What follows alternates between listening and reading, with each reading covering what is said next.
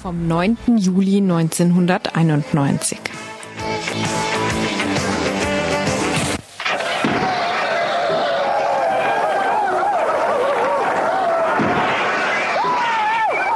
Tagesinfo von Radio Dreieckland.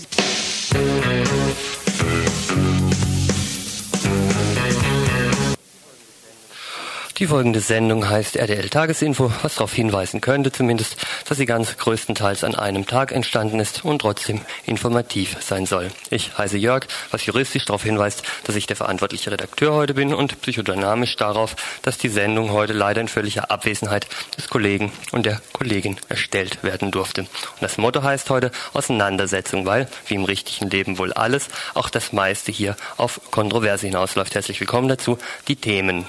Filmkritik. Gestern im kommunalen Kino prämiert ein Film über Cisre. Gefilmt Premiere eines Films über Cisre gefilmt, wurde von Bodo Kaiser vom Galama-Film, geschnitten unter Mitarbeit der Türkei-Kurdistan-Gruppe. Gesehen wurde er nur von wenigen. Eine Filmkritik, wie gesagt. Zweites Thema, Rauschmiss für Antisemiten. Am Samstag soll im historischen Kaufhaussaal ein Referent der Gruppe Morabitun für den Islam und eine neue deutsche Geistesrichtung werben. Ein Blick in eine Schrift des Referenten zeigt offenen Antisemitismus und Verherrlichung des Nationalsozialismus. Der Vertrag wurde heute gekündigt.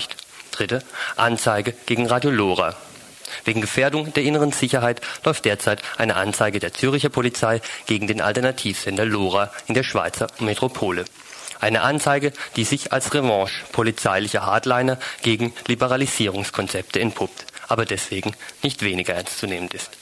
Viertens Militanz gegen Apartheid. Der ANC-Kongress ging am Sonntag zu Ende. Ein Vorstandsmitglied der Kölner Anti-Apartheid-Bewegung kommentierte die wichtigsten Ergebnisse, soweit sie hier überhaupt bereits klar sind. Und schließlich Gegnerschaft im Projekt. Die Spechtpassage in der Freiburger Wilhelmstraße steht vor der selbstverordneten Mieterhöhung. Einige sehen die Kostensteigerung im Alternativprojekt nicht ein. Wie gesagt, eine Kontroverse. Das die erste halbe Stunde und die zweite halbe Stunde eine offene Kontroverse hier im Studio. Anlass sind die Mitgliederversammlung vor zehn Tagen, die Äußerung eines RTL-Redakteurs dort zur Position des Autors Spehl und ein offener Brief der Gruppe Einige. Hörer und Hörerinnen Anrufe sowohl in diese Kontroverse wie auch vorher sind erwünscht und möglich. Die Telefonnummer 0761 31 028 0761 31 028.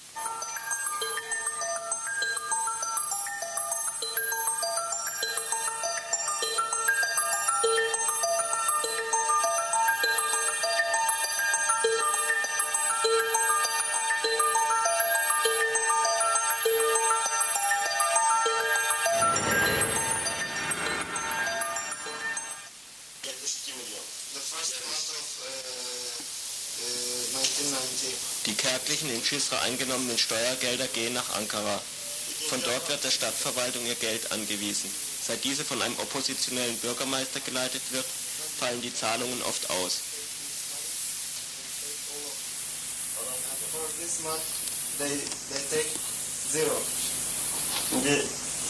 Zweiter Monat. 80 Millionen, es bleibt null. Dritter Monat, es bleibt null. Vierter Monat 64 Millionen, es bleibt null. Türke sei aufrecht, arbeite, vertraue. Kemal Atatürk.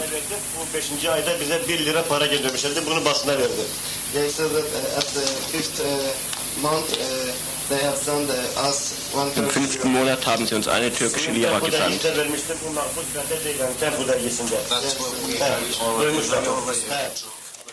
Schlecht verständlich, aber dazu ist es auch nicht unbedingt da. Ausschnitte, Töne aus einem Film, der natürlich auch zu sehen ist. Eine Filmkritik. Wer öfters Radio Dreigland hört, gerade auch das Dienstagsinfo, wird sich bereits ein Bild von der kurdisch-türkischen Stadt Cisre gemacht haben. Er oder sie wird bereits im Bilde sein über die enorme Arbeitslosigkeit und Armut dort, über die prekäre Situation im Gesundheitswesen. Er oder sie wird grob vielleicht auch die Landkarte im Kopf haben, wissen, dass der Ort in der Türkei nahe der irakischen Grenze liegt und dass trotz der Entfernung oder gerade wegen ihr es hier in Freiburg ein Projekt Städtepartnerschaft mit Cisre gibt und dass die Türkei-Kurdistan-Gruppe derzeit ein Gesundheitszentrum dort versucht mit zu unterstützen und aufzubauen. Wie gesagt, er oder sie wird sich bereits ein Bild von Cisre gemacht haben. Wer ein solches Bild nun zusätzlich optisch haben wollte, konnte gestern die Premiere eines Filmes über Cisre dazu nutzen. Vier Tage war im Mai eine Delegation Freiburgs in dem Ort, mit dabei der Galama-Filmer Bodo Kaiser, der nach Selbstaussagen sich vorher nicht besonders mit Cisre beschäftigt hatte. Er filmte vier Tage munter drauf los und schnitt, wieder zurück in Freiburg, sein Material mit Hilfe der Leute aus der Türkei-Kurdistan-Gruppe in Bilder zusammen. Was dabei rauskam, soll ein Porträt Cisres sein. Mehr wäre mit vier Tagen Film nicht möglich. Das klingt glaubwürdig, allein ein Porträt Cisres war der Film auch nicht. Bilder von Handwerk in der kurdischen Stadt porträtieren nun mal nicht Arbeitslosigkeit. Standbilder porträtieren nun mal nicht, je nach Intention des Filmenden, einmal Allgegenwart des Militärs, das andere Mal Zurückhaltung gegenüber der Intimsphäre von islamischen Frauen. Und was die Bilder nicht leisteten, wurde der Sprache verwehrt. Die Bilder sollten unbedingt für sich sprechen, taten das aber nicht. Und die spärlichen Kommentare kommentierten meistens nur diese Aussageverweigerung. Was zu sehen war, sollte nicht kommentiert werden. Was nicht kommentiert wurde, war aber kaum zu sehen. Nur platt, formelhaft und verkürzt das, was geredet wurde. Zu wenig, um die immer wieder betonte Dünnheit des viertägigen Filmmaterials auszugleichen. Und dann auf der anderen Seite das Bedürfnis, doch alles mit hineinzupacken. Ein bisschen lebhafte Demokratie beim oppositionellen Bürgermeister. Ein bisschen Steuerknechtschaft gegenüber Ankara, ein bisschen Kinderarbeit, ein bisschen Frauenausgrenzung, ein bisschen Golfkrieg, ein bisschen die Perfidie, internationale Hilfe und immer wieder jede Menge Lokalkolorit. Grinsende Mädchen, weise schauende alte Männer, ein eloquenter, volksnaher kurdischer Bürgermeister. Wer einmal Urlaubsfotos gesehen hat, kennt diesen Drang, in nichts dennoch alles reinpacken zu wollen. Aber wer Urlaubsfotos gesehen hat, weiß auch, dass der Eindruck von Korfu steht und fällt mit der Gabe der Erzählerin, das ihr Wesentliche von der Insel zu schildern.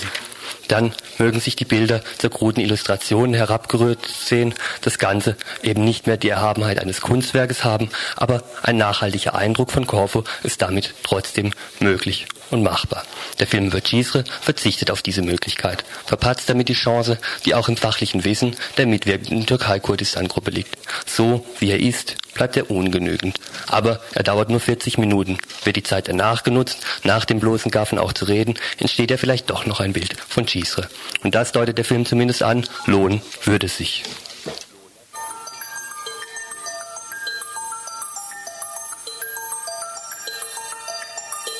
Ihr hört das Tagesinfo vom 9. Juli 1991.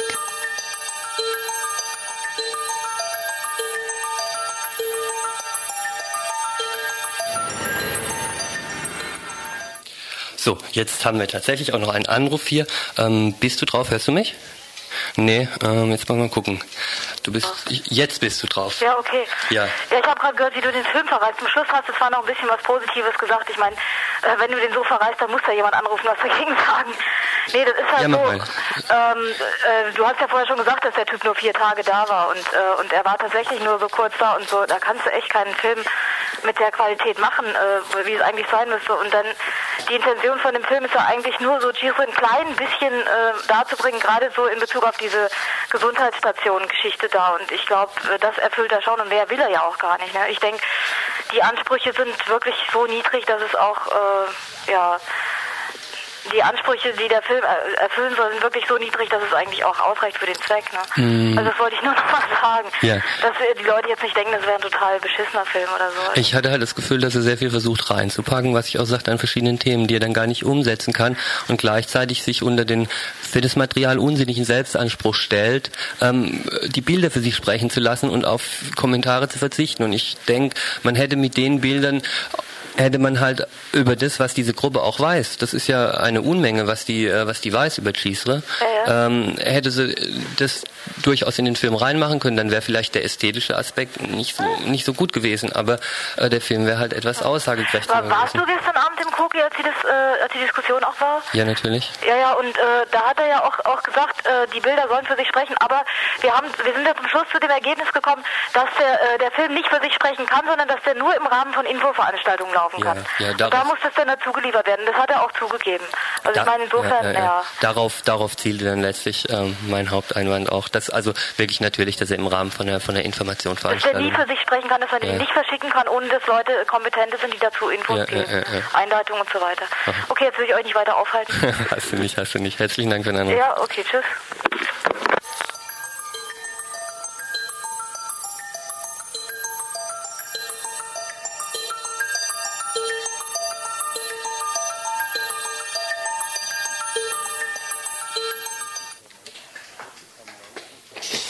Es gibt einen Menschen, der nennt sich Sheikh Abdal Qadir As-Sufi al-Murabit. Diesen Menschen kennt ihr wahrscheinlich nicht, was aber egal ist. Jedenfalls wollte er kommenden Samstag im historischen Kaufhaussaal zum bevorstehenden Schritt auf dem Weg der deutschen Geistesgeschichte sprechen. Und das heißt Islam Europas Bestimmung. Wenn es euch komisch vorkommt oder ihr auch die hübschen Plakate in Freiburg zum Islam in den letzten Wochen eher bestaunt als bewundert habt, wäre es trotzdem fast egal, weil man kennt diese Leute dahinter ja eh nicht.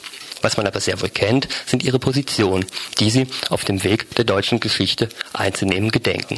Hier macht sich eine Gruppe, getarnt als religiöse Organisation, auf, wieder einmal die jüdisch-bolschewistische Weltverschwörung zu entdecken und aufzudecken. Sheikh Murabi schreibt in seinem Buch, das die Gruppe Movimiento Mundial Murabitun herausgibt. Und das klingt dann so Geschichtsbewältigung aus der bekannten Ecke. Im Lichte dieses Buches wurde langsam klar, warum Geschichte nach dem Krieg 1939 bis 1945 nicht mehr unterrichtet und statt ihrer Soziologie gesetzt wurde. Warum offenbar kapitalistische Regime in den westlichen Universitätssystemen militante Marxisten einsetzten. Männer wie Adorno, Marcuse, Meyer, Habermas. Die Liste ist lang, der gemeinsame Nenner unverkennbar. Jüdisch, marxistisch und strukturalistisch. Und wenig später unser thematisches Interesse an den Juden ist politisch, weil ihre Rolle in den neuen Machtstrukturen der oligarchischen, oligarchischen Elite, die das Bank- und Börsensystem kontrolliert, nicht zu übersehen ist. Darüber hinaus ist die Ideologie des sogenannten Zionismus für rationale Menschen, Männer und Frauen höchst beunruhigend und weil diese Unruhe Deutschland ja schon einmal in einer gewaltigen Bewegung ergriffen hat, findet auch gleich noch eine sogenannte Bearbeitung des Nationalsozialismus durch die Ausführung des Scheik Murabi statt, wie folgt. Auch hier hatte Hitler mit seinem erstaunlichen und zugleich enttäuschend unerfüllten Genie etwas Wesentliches davon, was in Europa geschah, wahrgenommen und dann in seinem Sinn in einem proletarischen Fehlschluss missdeutet, indem er die eingewanderten Juden als Bedrohung des Arbeitsmarktes betrachtete. Er erkannte die Beziehung der großen jüdischen Häuser zur Weltfinanz, aber es gelang ihm nicht, seine Erkenntnis über eine machtvolle und inspirierte Rhetorik hinaus anzuwenden als seine Polizeimaschinerie, um das Problem zu lösen, sich zu eigenmächtigem Handeln aufmachte, sicherte sie mit einem Schlag deren letztendlichen Sieg. Die Gruppe, die diese Schrift herausgibt und auch die Veranstaltung mit Sheikh Morabi am Samstag plante, ist eine internationale Gruppe. Granada, Dresden, Mexiko, Johannesburg gibt sie selbst als ihre Basiszentren an. Dennoch, vor allen Dingen hat sie ein Postfach und eine Verlagsadresse in Stegen und ein Haus des Ribat in Freiburg selbst, Weingarten. Offiziell geht es ihnen darum, eine europäische islamische Gemeinschaft zu gründen und dafür Mitglieder zu werben. Offensichtlich ist aber dies nur eine Folie, auf der antisemitische, antisemitische Propaganda betrieben werden kann. Ulrich Bröckling von der Initiative Sozialistisches Forum, der zufällig die Schriften dieser Gruppe in die Hand bekam, intervenierte gestern denn auch im Rathaus gegen die Vermietung des historischen Kaufhaussaals. Die Stadt, so Pressesprecher heute, Präger heute in einem Gespräch, wird den Vertrag umgehend kündigen. Auf jeden Fall würde durch diese Gruppe eine Schädigung des Ansehens der Stadt bewirkt. Ob gleichzeitig eine Strafanzeige wegen Volksverhetzung erstattet wird, wird derzeit von verschiedenen Seiten noch geprüft. Doch da die Gruppe in Freiburg schon fast schon fest ansässig zu sein scheint, wird es wohl nicht ihr letzter Auftrittsversuch sein. In einem Gespräch mit Radio Dreigland zeigten sich, sie sich jedenfalls völlig überrascht von der bevorstehenden Kündigung und wollten vorerst weiter keine Stellung abgeben.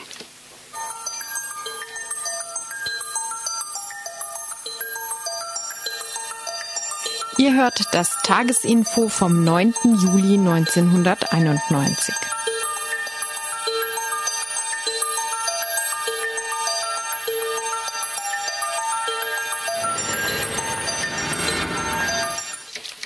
In Zürich, aber das dürfte Infohörer und Hörerinnen bekannt sein, gibt es ein ähnliches Radio wie RDL, Radio Lora. In Zürich gibt es aber auch, und das dürfte weniger bekannt sein, seit Frühjahr 1990 polizeiinterne Grabenkriege zwischen den beinharten rechten Polizeikommandanten und eben der liberaleren Polizeiführung. Und genau in diesem Graben droht nun Radio Lora zu fallen.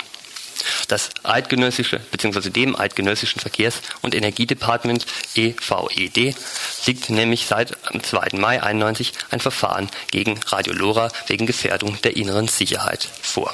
Auslöser war die 18-seitige Anzeige der Stadtpolizei Zürich, unterzeichnet von Polizeikommandanten Hofacher, der auch der Schwarzkopf Zürichs genannt wird. Darin wirft der Radio Lora vor, Sprachrohr der Gesetzesbrecher zu sein. Die Stelle, in der er auf Staatskosten seine 18 Seiten Material zusammengetragen hat, ist der Stadt Züricher Staatsschutz, Kriminalkommissariat 3. Sein Eifer und der seiner Dienststelle wird verständlich, wenn man sich die Politik in Zürich anschaut. Ende März hat die rot-grüne Stadtratmehrheit beschlossen, just jene Dienststelle aufzulösen. Der sozialdemokratische Polizeivorstand zeigte sich inzwischen auch öffentlich höchst befremdet über das Engagement seines renitenten Untergebenen. Radio Lora selbst hat letzten Donnerstag auf einer Pressekonferenz reagiert. Zum Inhaltlichen der Vorwürfe stellte sie klar, dass sie zum einen weiterhin über Demonstrationen, Frühstücke und ähnliche Aktionen direkt berichten wird. Sie sehe sich damit sogar mit auf einer Linie der offiziellen Erklärung der rot-grünen Stadtspitze. Zur Abwägung zur Diskussion. Soll eine staatliche Medienkontrolle in Marsch gesetzt werden, um die freie Kommunikation über Vorgänge, die so oder so stattfinden und von den politischen Verantwortlichen offensichtlich geduldet werden, zu unterbinden? Die Stadt Zürich hat seit mehr als einem Jahr in der Güterabwägung zwischen Demonstrationsfreiheit und Bewilligungspflicht eine flexible Haltung und Praxis gezeigt, so dass es unsinnig erscheinen würde, wenn nun das EVED von außen in diese lokalpolitische Situation eingreifen würde aber auch das Recht, über bereits gelaufene Kundgebungen und Sabotageaktionen zu berichten, will sich Radio Lora nicht nehmen lassen. Dazu ihre Ausführungen. Die Verbreitung eines Kommuniqués kann nicht einem Medium angelastet werden, solange dieser Text nicht konkret zu Straftaten aufruft. Dies trifft in keinem der gerügten Fälle zu. Eine Disziplinierung von Radio Lora käme zudem einer krassen Diskriminierung gegenüber der Presse gleich, in der solche Kommuniqués ebenfalls immer wieder Niederschlag finden. Wie dies übrigens auch in einzelnen der beanstandeten Fälle geschehen ist. Würde Radio Lora solche Kommuniqués unterschlagen, käme dies einer Verletzung unserer Informationspflicht gleich. Ebenso scheint uns die Berichterstattung über Kundgebungen, die bereits stattgefunden haben, zur Informationspflicht zu gehören. Grundsätzlich muss dem verunsicherten und jetzt zuschlagenden Polizeikommandanten ohnehin ein etwas beschränkter Blickwinkel attestiert werden. In der Erklärung von Lora heißt es abschließend, die von Kommandant Hofacher eingereichte Anzeige erweckt den generellen Eindruck, dass Radio Lora vor allem über unbewilligte Demonstrationen, Sabotage und andere illegale Aktionen berichtet. Diesen Eindruck versucht Kommandant Hofacher durch die Titulierung des alternativen Lokalradios als Sprachrohr von Gesetzesbrechern weiter zu verstärken. Wir können dem nur entgegenhalten, dass Radio Lora als das Lokalradio mit dem größten Anteil eigenproduzierter Wortsendungen im Lande eine unglaublich vielfältige Palette von Informationen und Meinungen verbreitet was durch die Struktur des Hörerinnenradios mit wechselnden, jeweils ungefähr 250 Sendungsmacherinnen auch gar nicht anders vorstellbar ist. Damit befinden wir uns aber auch bereits auf dem weiten Feld der Ausgewogenheit, wofür die unabhängige Beschwerdeinstanz für Radio und Fernsehen UBI zuständig ist und auch bereits ausführlich Stellung bezogen hat. Dennoch, die Sache ist noch nicht vom Tisch. Die EVED hat bisher nur dahingehend reagiert, dass sie eine Entscheidung fällen wird und damit den LoRa-Antrag auf Nicht-Eintreten in die Anzeige nicht zu befolgen beabsichtigt. Und auch wenn es klar ist, dass es sich im Moment ganz deutlich um einen Konflikt zwischen repressiverer und etwas liberalerer Kontrolle handelt, heißt das noch lange nicht, dass die Sache für Radio LoRa ungefährlich ist. Felix Iden von LoRa meinte uns gegenüber heute, es ist ganz schwierig einzuschätzen. Also es kommt darauf an, wie Sie Stärke demonstrieren wollen oder nicht. Also die Folgen für uns können sein, äh, entweder eine kleine Buße und äh, Eingriffe in das, ähm, in das System von LoRa, wo wir ja praktisch keine Verantwortlichen haben, also nicht wie eine äh, wie die Printmedien auch einen Verantwortlichen für für eine Ausgabe machen oder für eine Sendung, sondern wir haben das, wir umgehen das eigentlich immer, dass wir das klar machen müssen, also Verantwortliche mit Namen angeben, ähm, also im, Vor im Vornherein oder so. Oder dann die, der Entzug der Konzession oder halt ähm, dann bei der endgültigen Konzession, das ist ja probeweise bis jetzt, dass wir dann keine Konzession kriegen vor dem Hintergrund, dass es sich ganz klar um hausinterne Schwierigkeiten der Züricher Polizei handelt, rechnen Sie wirklich tatsächlich, dass es so weit gehen könnte? Also es ist möglich, dass zum Beispiel vom, von der Bundesregierung her halt, also von, von der Regierung von der Schweiz her, auch ein Zeichen gesetzt wird gegen diese sozialdemokratische ähm, Politik, äh, die hier in Zürich herrscht. Also zum Beispiel eben das, dass äh, Demonstrationen nicht mehr einfach von vornherein verboten und aufgelöst werden, sondern dass sie einfach laufen gelassen wird und erst aufgelöst wird bei Sachbeschädigung und so weiter. Das natürlich gerade in einem Departement ähm, das äh, rechts dominiert ist, also in denen auch die Chef, Chefbeamten über Jahre hinweg aus rechten Kreisen gesucht worden sind, dass sie ein Zeichen setzen wollen. Gut, es wäre für die Schweiz ein bisschen politische Unkultur, aber es ist natürlich möglich.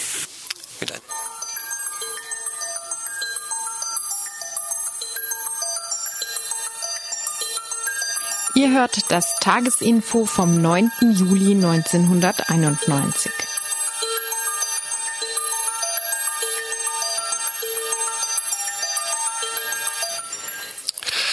Am Sonntag ging in Durban die Konferenz des ANC zu Ende. Ingeborg Wick, langjährige Geschäftsführerin der Kölner Anti-Apartheid-Bewegung AAB und derzeit Vorstandsmitglied, kommentiert aus ihrer Sicht die wichtigsten Ergebnisse. Der ANC hat sich auf dieser Konferenz gewandelt von einer illegalen Untergrundorganisation und einer Exilbewegung zu einer legalen Massenorganisation mit äh, der Demonstration einer Toleranz und einer Geschlossenheit, die ihr vorher wohl niemand so recht zugetraut hätte.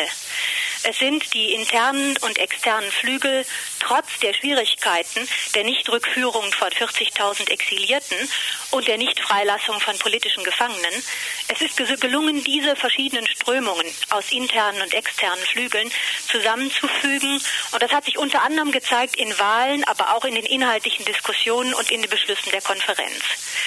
Der ANC hat weiterhin mit dieser Nationalkonferenz demonstriert, dass er auf dem Weg zu einer Regierungsmacht äh, sich befindet und dass er eine gleichberechtigte äh, Kraft neben der Regierung ist, die mit der Regierung verhandeln muss. Und äh, es ist ja bekannt, dass der ANC die Regierungsgespräche aufgekündigt hat im Mai, nachdem die Regierung nicht zugesagt hat, die Vorbedingungen für weitere Gespräche zu erfüllen. Insgesamt könnte man auch noch urteilen, dass der ANC sich erwiesen hat mit dieser Konferenz als militant und pragmatisch, wie es von ihm selbst genannt wurde. Äh, der ANC befindet sich ja in äh, einer Zeit, in der der Übergang von der Apartheid-Gesellschaft zu einer demokratischen, nicht rassistischen und einheitlichen Gesellschaft in Südafrika vollzogen wird. Und in dieser Übergangssituation hat der ANC ein gutes Maß an Pragmatismus, aber auch an Militanz gezeigt. Die Beschlüsse sind nun folgende. Der Hauptbeschluss Verhandlungen. Das Votum der Konferenz war eindeutig für friedliche, äh, für eine friedliche Lösung des Südafrika-Konflikts und auch für Regierungsgespräche. Allerdings diese nur nach Erfüllung von vier Vorbedingungen. Und zwar sind die Vorbedingungen erstens Beendigung der Gewalt. Wir wissen, dass die Regierung die Gewalt toleriert oder sogar anheizt. Zweitens Freilassung aller politischen Gefangenen. Drittens die Rückkehr aller Exilierten und viertens die Abschaffung letztendlich aller Sicherheitsgesetze. Danach, so die Konferenz, also Regierungsgespräche mit dem Fernziel der äh, Verabschiedung einer demokratischen Verfassung und diese sollte dann aber äh, verabschiedet werden von einer verfassunggebenden Versammlung, die äh, zusammengesetzt werden soll nach demokratischen Wahlen. Und zu diesen Wahlen, zu einer verfassunggebenden Versammlung, soll eine Übergangsregierung gebildet werden, damit nicht die südafrikanische Regierung das Heft in der Hand behält in dieser Übergangszeit. Zum Diskussionsstil und zu den Inhalten ist zu sagen, dass sehr offene und kontroverse Diskussionen stattgefunden haben, zum Teil sehr harte Diskussionen. Die ANC-Führung hat sehr harte Selbstkritik geübt. Sie hat zum Beispiel gesprochen von populistischen Klischees, die aus ihren Mündern kommen, dass eine, äh, ein Mangel an Initiative, an Kreativität besteht zur Einbringung neuer Ideen. Es ist, wie gesagt, hart diskutiert worden zur Frauenfrage und es sind Schwächen zugegeben worden bezüglich der Mitgliederstruktur. Ich sagte das schon bei den nationalen Minderheiten. Alles in allem kann man sagen, dass diese Konferenz sehr hoffnungsvolle Zeichen gesetzt hat in der Zusammenführung von den verschiedenen Kräften, die den ANC bilden. Es ist nicht beschlossen worden, aus dem ANC eine Partei zu machen. Das soll erst geschehen in einem demokratischen Südafrika.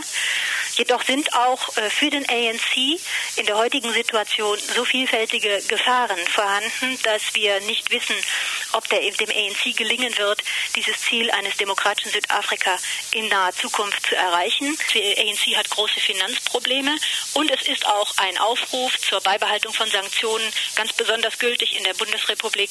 Das bezieht sich vor allen Dingen auf Finanzsanktionen und, den, und die Rüstungszusammenarbeit mit Südafrika. Diese muss unbedingt gestoppt werden, wie die Forderung des ANC auf dieser Konferenz auch heißt. Die vollständige Einschätzung von Frau Wick mit womöglich, noch ganz sicher ist es nicht, aber wahrscheinlich im morgigen Mittwochsinfo zu hören sein.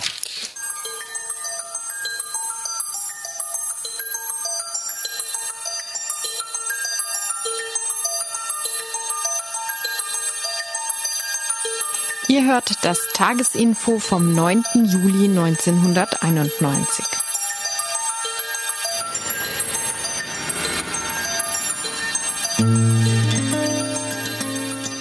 Plus Fritz, politische Buchhandlung, für viele vielleicht ein Begriff. Spechtpassage auch? Falls nicht, sie liegt gleich nebenan, als Verbindung von Freiburgs Wilhelm und Schneblinstraße Heimat für eine Handvoll selbstverwalteter Betriebe. Spechtpassage deshalb, weil ebenso die ehemaligen Besitzer hießen, die in den Bauten eine Kohlenhandlung betrieben, Pferde unterstellten und Waren lagerten. Eine Nutzung, die im Jahre 1975 aufgegeben wurde, mangels Lukrativität und dadurch den Einzug von Buchhandlung, Töpferei und anderem ermöglichte. 1984 dann die Entscheidung der Familie Specht, das Anwesen zu verkaufen. Als Kaufinteressenten meldeten sich die alternativen Betriebe selbst. Ein Albtraum für Freiburgs KTS und Stadtplanungsstrategen, weswegen die der Familie Specht empfahlen, erstmal einen recht hohen Kaufpreis anzusetzen. Zweieinhalb Millionen. Reaktion in der Spechtpassage, recht heftige Diskussion. Die Stadt selbst solle das Gelände kaufen und dann günstig, vielleicht auch in Erbpacht überlassen. Ein anderer Vorschlag, eben doch selber kaufen. Was aber mit dem überhöhten Preis? Letztere jedenfalls, eben die Kauffraktion setzte sich jedenfalls durch und holte aus zu einem genialen Coup. Eine Strohfirma aus Offenburg wurde gegründet mit der Zielsetzung seriösen und etablierten Auftretens. Die Folge, ein Angebot über schlappe ein, ein Viertel Millionen, also die Hälfte, lag plötzlich auf dem Tisch. Der Deal war gemacht. Aber auch der Grundstein gelegt für jahrelang, derzeit wieder verstärkten Zoff im Projekt. Die grundsätzliche Frage, lassen sich gesellschaftliche Veränderungen gerade auch im Bereich des Wohnens durch Kauf von Immobilien bewirken? Die einen, hier im Folgenden jetzt vertreten durch einen der Gesellschafter, sagen natürlich ja. Es gibt halt auf der einen Seite, sagen wir mal, eher so diese diese äh, Kompromissfraktion, die irgendwie einfach sagt oder so, es ist wichtig, dass man sich gewisse Gebiete, die man irgendwie hat, erhält, um dort ein Stück weit auch eine Gegenkultur aufzubauen, um dort irgendwie gewisse Räume auch zu haben, wo man sowas wie äh, eine andere Kultur, eine andere Lebensweise und so weiter entwickeln kann und wo man die auch ein Stück weit aber nur ein Stück weit irgendwie real leben kann, was man so eine Art von vielleicht äh, Ausgangsbasis irgendwie leben kann, denn auch für gesellschaftliche Veränderungen. Und es gibt halt irgendwie, oder es gab irgendwie damals einfach auch eine Fraktion, die irgendwie gesagt hat, eigentlich in dem Moment oder so, wo man Kompromisse eingeht, ist eigentlich das nur äh, dazu da, sich selber zu korrumpieren. Also sprich, man wird eigentlich von den gesellschaftlichen Widersprüchen, bis in ihr hart existieren, wird man nur irgendwie abgelenkt. Und so hat sich das im Endeffekt auch dann in eine Sprechpassage irgendwie rein entwickelt. Es hat sich einfach irgendwie so rein entwickelt, dass es auf der einen Seite irgendwie die Leute gab, die gesagt haben, wir haben das Gelände jetzt irgendwie gekauft, wir müssen irgendwie gucken, was wir mit dem Gelände machen, wir müssen schauen, dass wir öffentliche Mittel irgendwie kriegen oder so, um das Gelände irgendwie zu sanieren. Wir müssen uns auch nach außen ein positives Image kriegen. Wir müssen irgendwie gucken, dass wir auch sowas wie bürgerlichere Kreise ansprechen und so weiter. Und es gab einfach die harte Fraktion, die irgendwie gesagt hat, ihr habt das gekauft, das interessiert uns gar nicht. Ihr seid für uns jetzt irgendwie nur die neuen Eigentümer. Ihr seid praktisch die neuen Makler, die neuen Kapitalisten oder so. Also so nur seid ihr jetzt halt irgendwie linke und alternative Kapitalisten, aber eigentlich unterscheidet ihr euch irgendwie nicht arg irgendwie praktisch von diesen, von diesen anderen. Wenn man die marxische Theorie irgendwie ansetzen würde oder so, dann würde ich sagen, dann haben sie auch recht so. Also wenn man es ganz streng so betrachtet, haben sie auch recht. Wir sind jetzt irgendwie natürlich irgendwie Besitzer. Die andere Seite jedenfalls, hier jetzt exemplarisch vertreten durch eine Mieterin aus einer Wohnung über dem Buchladen, sieht allein eben in dem Kauf der Passage den Anfang schon vom Ende. Auf der einen Versammlung, die es gab zu dem Komplex, die angekündigt wurde mit äh, außerordentliche Versammlung wegen Besetzung der Wohnung durch, durch uns, äh, war das schon ein ganz klarer Vorwurf, dass wir halt nicht hinter dem Projekt stehen. Wir haben auch gesagt, nee, wir sind hier erstmal Mieterinnen und haben auch ganz bestimmte Interessen als Mieterinnen und sehen auch nicht ein, 200 Mark mehr zu zahlen, wenn es momentan überhaupt keinen Grund gibt, die zu zahlen. Also ich denke, es ist nicht der Weg, äh, Häuser zu kaufen und um damit irgendwas verändern zu können. Es ist ja auch so, dass hier in dem Projekt mittlerweile halt gut, es gibt einige Betriebe, gibt ein paar Wohnungen, aber es gibt ja ja kein in dem Sinn politisches Leben oder solche Sachen mehr drin. Das hat auch was mit dem Kauf des Projekts und mit der Veränderung von den Leuten oder von den Interessen der Leute zu tun. Ich denke, es ist eine bestimmte Entscheidung, auch zu sagen, ich kaufe was und mache dann sowas zu meinem Lebensprojekt, muss gucken, wo ich wem wie das Geld aus der Tasche ziehe. Und das verändert auch das, äh, wie du dich mit Sachen auseinandersetzt oder eine Gesellschaft siehst. Eine Theoriediskussion, vielleicht mit der Zielsetzung, Wege zur Lösung der Wohnraumnot in Freiburg aufzufinden. Schön wär's. Leider ist's vielmehr mal wieder eine Schlammschlacht. Vielleicht, sagen andere, auch ein Possenstück in Freiburgs Szene. Für die Mieterinnen im zweiten Stock allerdings mit recht konkreten Folgen. Ausziehen sollen sie, wenn es nach dem Willen ihrer politischen Gegner und Gegnerinnen im Projekt geht. Oder doch zumindest 200 Mark mehr Miete für ihre Wohnung zahlen eine satte Mieterhöhung, allerdings auf insgesamt niedrigem Niveau für Freiburger Verhältnisse mittlerweile, von unter 7 D-Mark pro Quadratmeter. Der Hintergrund, dem Projekt insgesamt steht das Wasser am Hals, ökonomisch. Die kapitalistischen Gesetze ließen sich eben doch nicht so leicht aushebeln. Die Kapitaldecke, so wird mittlerweile eingestanden, sei von Anfang an zu dünn gewesen. Die Mieteinnahmen reichen gegenwärtig nur fürs Allernotwendigste. An die Sanierung mittlerweile baufälliger Gebäudeteile kann nicht im entferntesten gedacht werden. Was bleibt, ist die Mieten, die einzigen Einnahmen, hochzusetzen. Nur den Interessen einer sich schlicht als Mieterin begreifenden Bewohnerin läuft dies naturgemäß zuwider. Nur, wieso ist überhaupt die Rede von normalen Mietverhältnissen? Wo bleibt der Projektgedanke? Das Spechprojekt ist eigentlich erstmal entstanden äh, als ein äh, Projekt äh, für die Betriebe. Es ist eigentlich nicht als ein äh, Mietmodellprojekt äh, entstanden. Äh, trotzdem war es irgendwie so, dass die Mieter durchaus eine Mitsprache ich sage jetzt mal, hatten, weil ich im Moment oder sowas will ich jetzt nicht unbedingt davon sprechen, oder so, dass sie das haben, weil ich, äh, weil ich äh, einfach auch die Erfahrung gemacht habe, dass es eigentlich ein bisschen unersprießlich ist, also wie ich die Konflikte irgendwie vorher irgendwie auch schon dargestellt habe.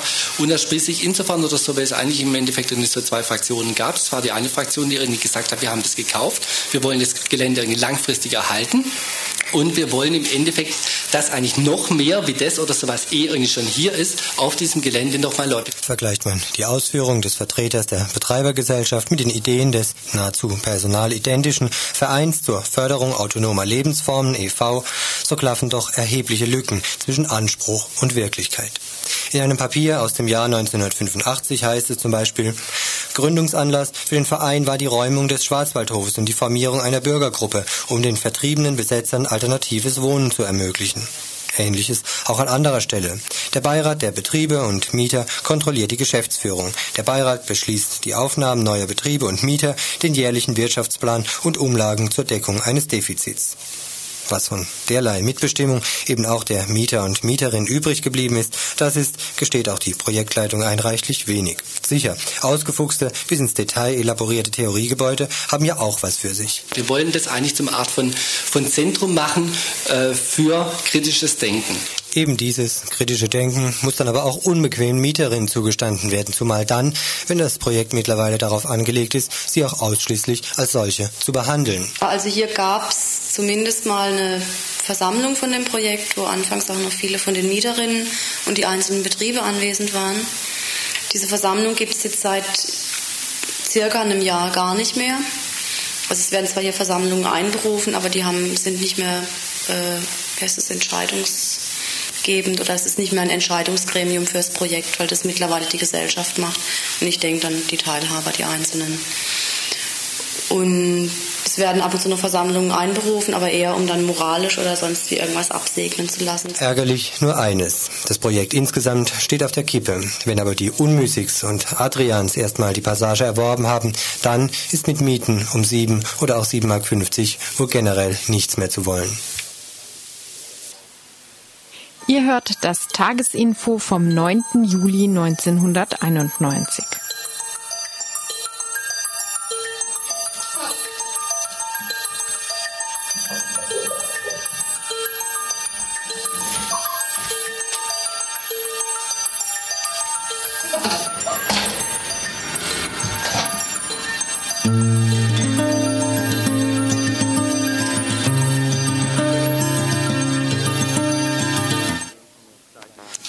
So, ähm, wenig Zeit genug ist uns geblieben, um kurz eine Debatte zumindest anzureißen. Es geht, wie vorher schon angekündigt, nochmal ähm, um die Mitgliederversammlung von vor gut zehn Tagen im Zusammenhang mit dem Antisemitismusvorwurf an Radio Dreigland. Es geht ganz konkret um, äh, um eine Äußerung, die Christian von der ähm, Hintergründe des Golfkriegsredaktion auf dieser Versammlung gemacht haben. Und es geht darum, deswegen ist es auch ganz ein bisschen kurzfristig jetzt äh, zustande gekommen, um einen offenen Brief, den ähm, Leute, die der Gruppe einige zugehören, die sich ja teilweise an der Diskussion bis dahin auch beteiligt haben.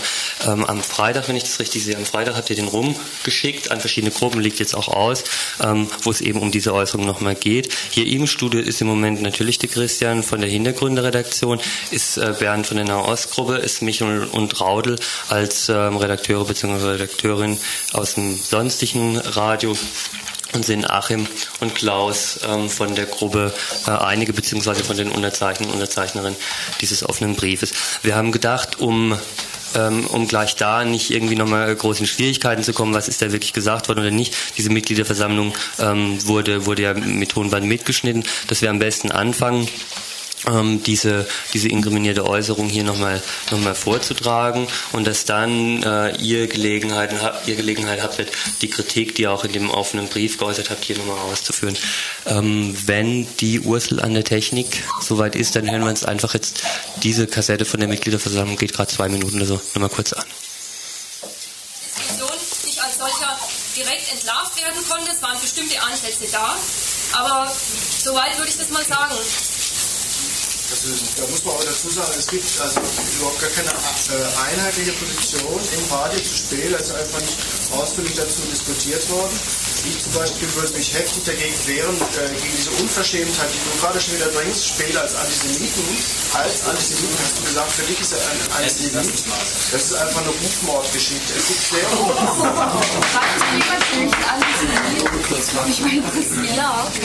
ja, wir können, wir können über Spiel ein andermal reden, aber ich wollte jetzt nur was dazu sagen. Es gibt sehr unterschiedliche Einschätzungen dazu. Es Spiel hat auch andere Sachen geschrieben als das Buch, was ihr die ganze Zeit zitiert. Die haben mit Israelis über Spiel diskutiert und haben versucht, deren Einschätzungen herauszukriegen, wie sie das Spiel begreifen und so. Das muss man sich alles erstmal anhören. Ne? Das, also ich das habt ihr bislang nicht getan. Ne? Ich fahre kurz nach Hause und hole ein Buch von Spät und lese mal ein paar Sachen vor und dann haben wir vielleicht... Das ganze Buch bitte, im Zusammenhang bitte. Nicht nur ein paar okay, ich, ich ja. ja. Die Vorzeugung des Behemoths. Ja. Dann, vielleicht werden wir darüber ein. Genau, ich, ich, ich, weiß auch nicht, ob das, ob das jetzt wirklich der entscheidende Punkt für die Diskussion ist. Also einfach auch mal, weil wenn, wenn, wenn Spähl nicht mal als Antisemit bezeichnet wird, sind wir doch genau beim Thema. Das zeigt doch genau, dass bestimmte Positionen wirklich sowas legitimieren im, im Prinzip. Ja, ich bitte dich, dass, ja, also wenn Schwel kein Antisemit ist, dann, gibt's, dann gab es nie einen Antisemiten. Ja. Absolut. Also, Was ist das? Ich will, ich will auch nicht über, über Israel diskutieren, so verstanden, dass es ja, gut, soweit die Mitgliederversammlung oder der Ausschnitt aus, dem, aus der Mitgliederversammlung von vor zehn Tagen. Ich glaube, Achim, du wolltest jetzt ähm, quasi eure Kritik daran, ähm, wie ihr sie auch im offenen Brief formuliert habt, hier nochmal vortragen. Ja, also wir halten diese Aussage, ähm, die An Eingangsaussage für nicht hinnehmbar. Im Gegenteil, Spehls Schriften sind ein offensichtlicher Fall von Antisemitismus. Sie bieten sich geradezu an für einen Einführungskurs, etwa moderner Antisemitismus nach 1945. Um Spehl-Antisemitismus nachzuweisen, bedarf es nun nicht eines besonderen oder speziellen Antisemitismusbegriffs, über den man erst noch streiten müsste, sondern er erfüllt eigentlich alle bekannten wissenschaftlichen Kategorien von Antisemitismus. Warum wir diese Position vertreten, wollen wir an einigen Punkten noch einmal kurz erläutern. Also es kann jetzt natürlich nicht gehen, dass wir hier äh, seitenlang aus den Büchern zitieren, dann reicht die Zeit nicht. Also Kurz zusammengefasst, nach Speel sind die Juden bzw. die Zionisten bzw. Israel die Drahtzieher hinter den Kulissen, die eigentlichen Machthaber, verfügen über das Meinungsmonopol, manipulieren die Presse, äh, werden immer mit Geld identifiziert. Also da fallen dann so Begriffe wie, dass sie auf Massengräbern äh, Dollarblüten züchten oder ziehen. Und äh, sie stellen für ihn die existenzielle Bedrohung dar.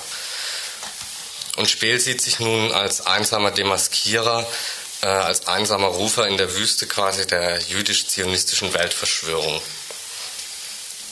Weiter die psychologische Seite des Antisemitismus ist bei Speel so offensichtlich wie nur möglich. Er benutzt durchgängig und in krassester Form sexuelle Metaphern, die aus der Projektion des Antisemiten auf den Juden stammen. Er benutzt diese sexuellen Metaphern insbesondere, um den Zionisten oder den Juden nachzuweisen, dass sie an der nationalsozialistischen Judenvernichtung selbst schuld sind.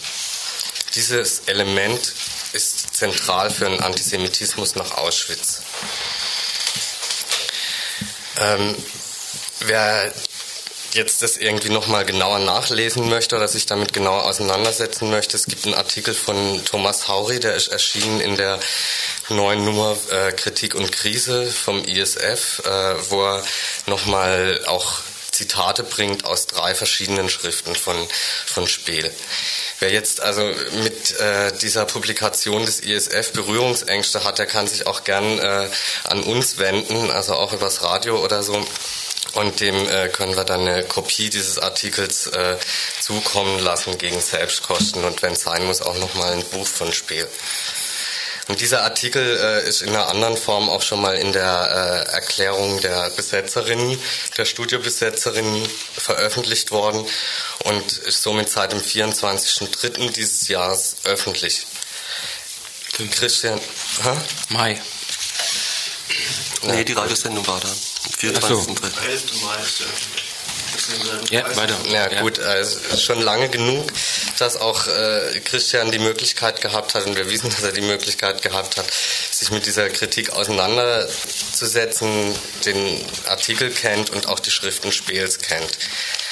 Er wurde auch mehrfach äh, auf den antisemitischen Gehalt der Schriften Spiels hingewiesen. Und deshalb handelt es sich also nicht um eine Rufmordgeschichte oder vielleicht irgendein Fußnotenproblem äh, der Freiburger Nahost-Gruppe, sondern es handelt sich hier um ein Antisemitenproblem. Und wir sind nun der Meinung, dass über dieses Antisemitenproblem geredet werden soll. Und im Interesse der notwendigen Fortsetzung des Antisemitismusstreites der mit der zitierten Aussage, finden wir, qualitativ eskaliert wurde, halten wir eine Antwort auf folgende Fragen für unabdingbar. Wird die Meinung, Speel sei kein Antisemit in breiteren Kreisen, gar von ganzen Redaktionen, also im Radio, oder von anderen politischen Gruppen vertreten? Was bitteschön ist der Skandal? Sich antisemitisch zu äußern oder diese Äußerung zu kritisieren? Ist es dem Inhalt des Streites weiterhin angemessen, allein mit Form- und Stilkritiken an der Besetzerinnengruppe zu reagieren und die Kritik als bloße Kampagne der ISF abzutun? Wie viel ist Freiburger Gruppen, also politischen Gruppen, der innere Burgfriede wert? Ist es den Freiburger Linken etwa wichtiger, mit einem Antisemiten gemeinsam gegen Israel vorzugehen oder sich mit ihren eigenen Widersprüchen auseinanderzusetzen? Also das ist so in etwa unsere Position. Wie gesagt, es gibt da einen offenen Brief, der ist auch im Jos Fritz, äh, liegt er aus und wer den sich nochmal schriftlich holen möchte, kann den da noch holen. Ja gut, Christian, will ich jetzt sagen gleich du, weil ihr habt euch ja im Rahmen dieser Auseinandersetzung auch von Spiel distanziert gehabt. Wie, wie kommst du jetzt trotzdem wieder zu dieser Äußerung, dass Spiel kein Antisemit ist? Ich habe erst gedacht, der offene Brief, der jetzt auch gerade nochmal teilweise zitiert worden ist, könnte möglicherweise auf ein Missverständnis beruhen, weil mit der vorhin von mir dort äh, wiedergegebenen Aussage auf der Mitgliederversammlung meiner Ansicht nach die Kritik am Spiel die am 12. Mai von uns hier über den Sender gegeben worden ist, die verteilt worden ist, ausführlich auch dargestellt worden ist, nichts zurückgenommen worden ist.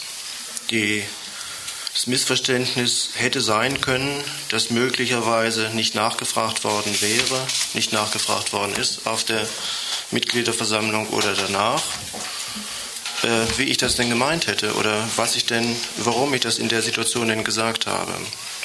Ich bin aber offensichtlich inzwischen der Ansicht, dass es kein Missverständnis sein kann, oder zumindest ich befürchte, es ist kein Missverständnis, weil es offensichtlich auch um andere Punkte geht, die dabei diskutiert werden müssen, die aber nun erneut in diesem offenen Brief und mit der Geschwindigkeit, mit der nun erneut wieder gearbeitet wird, den offenen Brief, der ist uns gestern Abend quasi zugegangen, äh, heute findet bereits hier in 20 Minuten soll eine Klärung dieser ganzen Situation stattfinden, mit der offensichtlich mit der Art und Weise, mit der da schon wieder umgegangen wird, erneut die, das Zweck oder der Zweck meiner Ansicht nach übergangen wird, um den es eigentlich gehen könnte, nämlich eine Klärung um, um ganz viele Auseinandersetzungen, eine Klärung um ganz viele Fragen. Für mich gibt es die Feststellung nach wie vor, das Spiel antisemitische, rassistische, sexistische Stereotypen verwendet hat. Da habe ich nichts dran zurückzunehmen. Ob daraus die Schlussfolgerung zu ziehen ist, er sei ein Antisemit, genau das ist der Punkt, wo ich mich gegen diese Schlussfolgerung zunächst erstmal wehre. Und zwar deswegen, weil ich diese Schlussfolgerung offen lassen möchte und sie auch denen nicht übereignen möchte, die meiner Ansicht nach sich nicht ausführlich genug mit der Materie beschäftigt haben. Ausführlich genug, das sage ich deswegen, weil wir uns auf verschiedene Art und Weise versucht haben, so in Kenntnis zu setzen. Vielleicht können wir gleich noch eine Position einspielen. Wir haben unter anderem mit einem Israeli über Spiel geredet, haben ihm den Text zugänglich gemacht. Der hat wiederum den Text anderen zugänglich gemacht. Vielleicht können wir das gleich nochmal einspielen. Wir haben nachgefragt, wieso äh, die Marie Offenberg damals auf diesen Text von Speel gestoßen ist und ihn zitiert hat, so dass ich denke, wir haben uns da einige Gedanken darum gemacht, wieso äh, dieses alles so entstehen konnte. Und genau, aber diese Gedanken lassen uns zunächst erstmal nicht diese meiner Ansicht nach relativ einfache Schlussfolgerung ziehen. Eine Schlussfolgerung, mit der meiner Ansicht nach überhaupt nicht geholfen ist. Wo ich eigentlich auch die Zurückfrage hätte, was wäre denn dabei, was würde denn dabei herauskommen, wenn nun festgestellt worden wäre, Spiel sei ein Antisemit. Was, was wäre das Resultat der Geschichte? Ich möchte vielleicht ganz kurz, bevor wir an der Stelle jetzt einsteigen, diesen, diese, diesen Auszug vom Schrager Elam noch einspielen. Aber was, was, mich, was, was, mich, was mich zuerst interessieren würde, war ja, ähm, das ist jetzt deine Position, Christian, es sind auch andere Leute aus der Redaktion noch da und der Brief richtet sich ja auch an das gesamte Radio. Ähm, ob ja, jetzt ich halte es für sinnvoll, dass jetzt also ganz kurz nochmal, also damit auch nochmal dargestellt wird, wie anders über ein Spiel gedacht wird. Nee, bin ich jetzt dagegen. Also weil wir sind meines Erachtens ziemlich klar am Kernpunkt dran und der Kernpunkt lautet einfach das, ich hatte eure Erklärung vom 12.05. so begriffen, dass ihr diesen Text von Spiel als antisemitisch begreift. Und wenn man, äh, also so habe ich diesen Text begriffen. Und äh, ich persönlich habe anlässlich der Besetzung, an der, wo ich an der Diskussion teilgenommen, genau diese Trennung vorgenommen, dass ich gesagt habe, ich habe diesen Text gelesen, das war die Vorzeugung des BMOs. Äh, dieser Text arbeitet eindeutig an entsprechenden Stellen mit antisemitischen Stereotypen. Deshalb ist es eine antisemitische Schrift. Ich kenne Spiels sonstige Auffassung nicht, kann also mir kein Urteil darüber erlauben, ob er ein geschlossenes antisemitisches Weltbild verfügt. So, das war meine damalige Position. Auf der anderen Seite ist es auch klar, und äh, das liegt jetzt einigermaßen klar auf der Hand, das Spiel in dieser Zeit, das ist die Zeit Ende der 70er Jahre, klar schriftstellerisch tätig gewesen ist, indem er systematisch antisemitische Stereotypen verwendet. Er hat diese Schriften bis heute meines Erachtens, ich weiß es nicht, kannst mich ja vielleicht aufklären darüber, nicht öffentlich kritisiert. Und ich finde es vollkommen legitim, ihn dann auch als das, was er ist, nämlich ein antisemitischer Schriftsteller, es sei denn, er hätte jetzt ein anderes Schrifttum seither gemacht, öffentlich auch analytisch und in der öffentlichen politisch kontroversen Debatte als Antisemiten zu bezeichnen. Also das halte er ich. Hat ja, Michael, wenn ich das, das da gerade ergänzen darf, äh, wir haben ja mit dem Spiel hier zwei Debattenstunden, also insgesamt fünf Stunden diskutiert und es sind ja, das kann man ja alles nochmal anhören, wer, wer will, da sind ja genau diese Sachen auch gesagt worden, nochmal, und zwar jetzt im Frühjahr 91. Das war ja der einzige Grund, das war ja der einzige Grund, äh, warum, warum ich und andere überhaupt angefangen haben, äh, äh Schriften von Spiel zu lesen weil uns in diesen Debatten äh, entsprechende Aussagen als antisemitisch vorgekommen sind. Gut, und ich meine, das andere Problem, das da noch besteht, also ich hatte an dem Punkt, äh, ich habe es in dieser Debatte auch in der Besetzung deshalb so gesagt, weil gleichzeitig eine Agitation gelaufen ist, wo er dann auch noch als brauner Sudler bezeichnet worden ist. Und das halte ich für, für absolut falsch. Das ist Rufmordoperation. Äh, das halte ich insofern für korrekt, also das zu kritisieren, also dieses Übermaß. Äh, aber auf der anderen Seite finde ich es auch gerade, ich meine, gut, es ist, die Frage ist, weshalb kommt ausgerechnet jetzt an diesem Punkt eine Sensibilität, wenn man einerseits der Auffassung ist, das sind klare, in diesem Text, auch in anderen Texten aus dieser Zeit, antisemitische Stereotypen.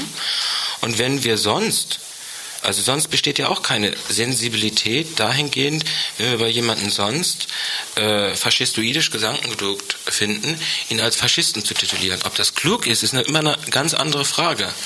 Aber ich sehe im Moment, also gerade in dieser Debatte überhaupt nicht, weshalb die Schlussfolgerung, dass er sich als öffentliche Person verhält mit Texten, die eindeutig ein antisemitisches Muster, mit einem eindeutigen antisemitischen Muster operieren, weshalb er dann nicht als Antisemit bezeichnet wird werden kann, insbesondere wenn er in diesen Diskussionen äh, die ich nur nicht angehört habe. Äh, nö, das ist kein Problem. Ich kenne es in bestimmten schriftlichen Formen und ich finde auch seine Problemhorizonte oder die Tabuschwellen äh, äh, runtersetzen und die Hemmschwellen runtersetzen, sind im Prinzip immer noch der gleiche Duktus. Ich nicht sehe, wo also die, äh, wo das Problem an diesen Punkten ist. Also ich sehe da schon einige Probleme drin. Erstens, du bist nicht auf der Mitgliederversammlung gewesen. Dort habe ich gesagt, Spehl hat sich mir gegenüber in einem äh, nach der Diskussion hier im Studio im März geführten Gespräch dazu zu diesen Texten in der Form geäußert. Das sind Texte, die 13 Jahre zurückliegen. Er würde die Texte heute so nicht mehr schreiben. Ja, Jetzt müssen wir würde mich dann interessieren, wie er sie denn heute schreiben. Mal ausreden oder wie? Ich möchte dich dazu gerade noch was fragen, mhm. Christian. Also nur ganz kurz. Mhm. Warum Warum gibt es dann keine öffentliche Stellungnahme von Spiel äh, zu diesen. Texten, weil das wäre für mich kein Problem, wenn er erklären würde, ich habe dort ja. damals falsche Positionen ja. vertreten. Meine aber Positionen sind im Folgenden die und die. Gut, aber das ist eine Sache, die muss Spiel beantworten und hier gibt es meiner Ansicht nach an diesem Tisch auch niemanden, der ihn verteidigen wird. Ich mache das auch nicht. Aber wenn Spiel zum Beispiel sagt, er hat 1983, 84 bereits resigniert, denke ich mal, dass nicht damit zu rechnen ist, dass er heute sich nochmal in diese hm. Diskussion einklingt. Aber deswegen ich sind doch seine Schriften vorhanden und die Schriften sind doch ja. die, mit der wir uns jetzt hier auseinandersetzen.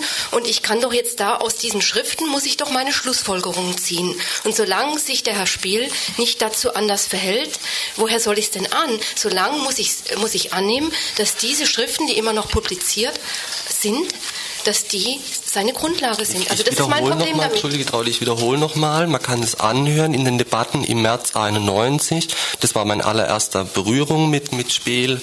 Äh, hat er zentrale der Punkte, die auch in seinen Schriften stehen, hier mündlich wiedergegeben. Von daher hätte ich, hätte ich äh, sehe ich keinen Grund, warum ich eine verbale Distanzierung davon im Moment glauben soll. Er hat es im März gesagt, man kann es anhören. Ja, die ganzen Punkte, der Faschismusvergleich, die ganze Konsequenz, äh, die ganze Argumentation, die Juden seien selbst schuld an ihrer eigenen Vernichtung. Dieses ganze, dieses ganze, dieser ganze Komplex zum Beispiel, dieser ganze Komplex, äh, man, müssen das, man müsse das Tabu darüber, äh, dass darüber nicht geredet werden dürfe, angeblich, äh, das müsse man brechen. Man müsse den Antisemitismus, die Judenvernichtung enttabuisieren. Das waren zwei der zentralen Punkte, die in dieser Debatte hier im Radio von Speel mehrfach eindeutig eingebracht worden sind. Da möchte ich jetzt aber schon nochmal von Christian was dazu hören. Also ich möchte wirklich von dir hören. Vor allem, Christian, weil das Problem ist auch Ja, das, ich ja, na, ganz, ich will das nur ko- kurz ergänzen. Das Problem ist auch, wenn du sagst, er hätte resigniert, das ist genau dieser Mitleidspathos, der auch als derjenige, der die Wahrheit sucht, das ist eine ganz kontinuierliche Metapher. Hier war eben die Frage, warum er sich heute dazu öffentlich nicht mehr äußert. Das ist die Antwort dazu gewesen. Nicht irgendwie als erklärend oder interpretierend oder so, sondern überhaupt nichts. Zu dem, was da eben gesagt worden ist bezüglich auf die Debatte äh, 17. März, 24. März. Erstens, ich halte es für tatsächlich dringlich, sich diese Debatte auch nochmal anzuhören, diese beiden Debatten sich anzuhören und sich gleichzeitig die Frage zu stellen, Klaus, die müsstest du eigentlich auch dir stellen, warum Schrager Elam, er war bei der zweiten Diskussion dabei, ein Israeli, der heute in der Schweiz lebt. Warum ihm nicht auffällt, da sitzt ein Antisemit am Tisch. Warum dir es auffällt, warum es ihm nicht auffällt. Scheint mir zumindest ein ganz unmittelbarer Gedanke zu sein, dass es da ein Problem gibt. Ja, das ist aber ganz einfach zu lösen. Äh, nur weil jemand israelische Staatsbürgerschaft hat und, und jüdische Herkunft ist, äh, hat er keinerlei Privileg darauf, den Antisemitismus zu erkennen. Genauso wenig wie ich ein Privileg darauf habe, irgendwie einen deutschen Nationalismus oder sonst irgendwas äh, zu erkennen. Also der bloße Tatbestand, dass ein Israeli anderer Meinung ist in dieser Frage als ich, beweist schlechterdings überhaupt nichts. Ja, deswegen wollte ich eben das vom Schrager Elam einspielen, weil er mit drei anderen Israelis gesprochen hat, die offensichtlich ähnliche Ansicht gewesen sind wie er. Warum habt ihr nicht die Möglichkeit wahrgenommen, euch mit dem Schrager Elam auseinanderzusetzen? Er war Anfang Juni wieder hier auf einer Veranstaltung, es ist eine öffentliche Veranstaltung gewesen, hätte es die Möglichkeit gegeben, mit ihm zu sprechen. Die Möglichkeit Aber ist nicht wahrgenommen worden. Meinst du nicht- Das sind zum Beispiel ganz schwierige Punkte, wo ich meine, da macht ihr einen Kurzschluss und da seid ihr ziemlich schnell. Aber und das Problem ist Christian, äh, also nein, ich sehe das überhaupt nicht ein. Und das mache ich jetzt ganz öffentlich über den Sender. Wir haben eine Schrift, die analysiert ihr selbst als voll von antisemitischen Stereotypen. Für mich es, steht es außer Frage, wenn jemand diese Schriften und noch zusätzliche Schriften aus der gleichen Zeit, die voll von antisemitischen Stereotypen sind, die bewusst sie einsetzen, dass es analytisch vollkommen berechtigt ist, ihn als Antisemiten zu Das ist bezeichnen. berechtigt, ist doch eine Notwendigkeit. Es ist doch eine, ist doch eine Notwendigkeit, es zu sehen. Es gibt doch kein, es- mir fällt überhaupt kein Vergleich ein, wo auch nur im Ansatz äh, man, man also solche Schwierigkeiten hätte. Das Problem besteht doch genau, genau da drin und das ist für, für mich die qualitative Eskalation mit, also mit, mit dieser, mit dieser, dieser Aussage da auf der Mitgliederversammlung. Äh, das Problem besteht doch darin, wenn der Spiel nicht mehr als klarer Fall von Antisemitismus begriffen werden kann, dann stellt sich doch erstens die Frage, was denn dann überhaupt noch Antisemitismus sein soll. Und es stellt sich doch zweitens die Frage, äh, wie, wie du mit dieser Position denn die, die notwendige Israel-Kritik also unterscheiden können willst von einer antisemitischen Kritik. Das ist doch der, das ist doch der Punkt, um den es geht. Und genau diese mangelnde Differenzierungsfähigkeit äh, wird für mich mit so einer Aussage äh, dokumentiert und das, das, das empfinde ich als qualitative Eskalation. So, jetzt haben wir zwei äh, Anruferinnen oder ein Anrufer, eine Anruferin, ich weiß es nicht da. Ähm, nimmst du mal die erste rein? Hörst du mich? Ja, also ich war zuerst dran und ich wollte zum Klaus Folgendes sagen. Der Schrager müsste ja die Person sein, die am meisten von diesen Vorwürfen betroffen sein müsste, beziehungsweise von diesem Antisemitismus. Und wenn nun diese Person sich stundenlang mit dem Spiel zusammensetzt und sich unterhält und nicht hinterher sagt, das ist der äh, Antisemit absolut, dann finde ich, müsste es euch zumindest zu denken geben, ob, man, ob ihr so, euch so einfach machen könnt, zu sagen, der Spiel ist Antisemit und damit passt basta und alles andere darf nicht mehr gesagt werden oder wird über einen offenen Brief als äh, was ganz Schlimmes diffamiert. Also ich finde, dass ihr euch zumindest diese Überlegung einmal machen müsst, was das bedeutet. Und deshalb finde ich das auch ganz wichtig, wenn jetzt endlich eingespielt werden würde, was der Schrager dazu gesagt hat. Also Äh, wenn ich, Schrift wenn ich, von Spiel. wenn ich, darauf würde gerne darauf antworten. Ich würde gerne darauf antworten. Ja. Kann ich darauf jetzt antworten? Ja, ja, ja. Äh, ich habe ich es gerade, du hast es vielleicht nicht mehr mitbekommen, ich habe gerade schon gesagt, äh, es gibt keinerlei Grund, jemand mit einer israelischen Staatsbürgerschaft oder einer jüdischen äh, Herkunft irgendein Privileg in Sachen Antisemitismus zuzusprechen. Das ist auch völlig klar, warum sollte denn jemand Kraft Geburt äh, dazu irgendeinen besondere, besonderen äh, Zugang haben. Um es vielleicht an einem historischen Beispiel zu erläutern, es gibt eine sehr, sehr lange und auch, auch sehr traurige Geschichte nach 33, in der sehr, sehr viele Juden, die in der oft auch dann eher konservativ eingestellt waren, der Meinung waren, das würde schon alles nicht so schlimm werden, die genau das heruntergespielt haben, während auf der anderen, anderen Seite sehr viele äh, linke und kommunistische Nicht-Juden sehr früh, nämlich im Zusammenhang der Machtergreifung des, des gesehen haben, ins Exil gegangen sind oder in den Untergrund oder sonst wohin, während viele Juden das nicht gesehen haben. Das heißt, aus der Tatsache, dass jemand Jude bzw. Israeli ist, lässt sich nicht, eine, nicht automatisch eine höhere Sensibilität ableiten. Und, und letzter Satz, wir haben keineswegs uns das leicht gemacht. Ich habe mir, was nicht besonders witzig ist, insgesamt vier Bücher von Herrn Spehl sehr, sehr aufmerksam durchgelesen äh, und dreht jederzeit den Beweis an, an jeder dieser Schriften an, dass die gemacht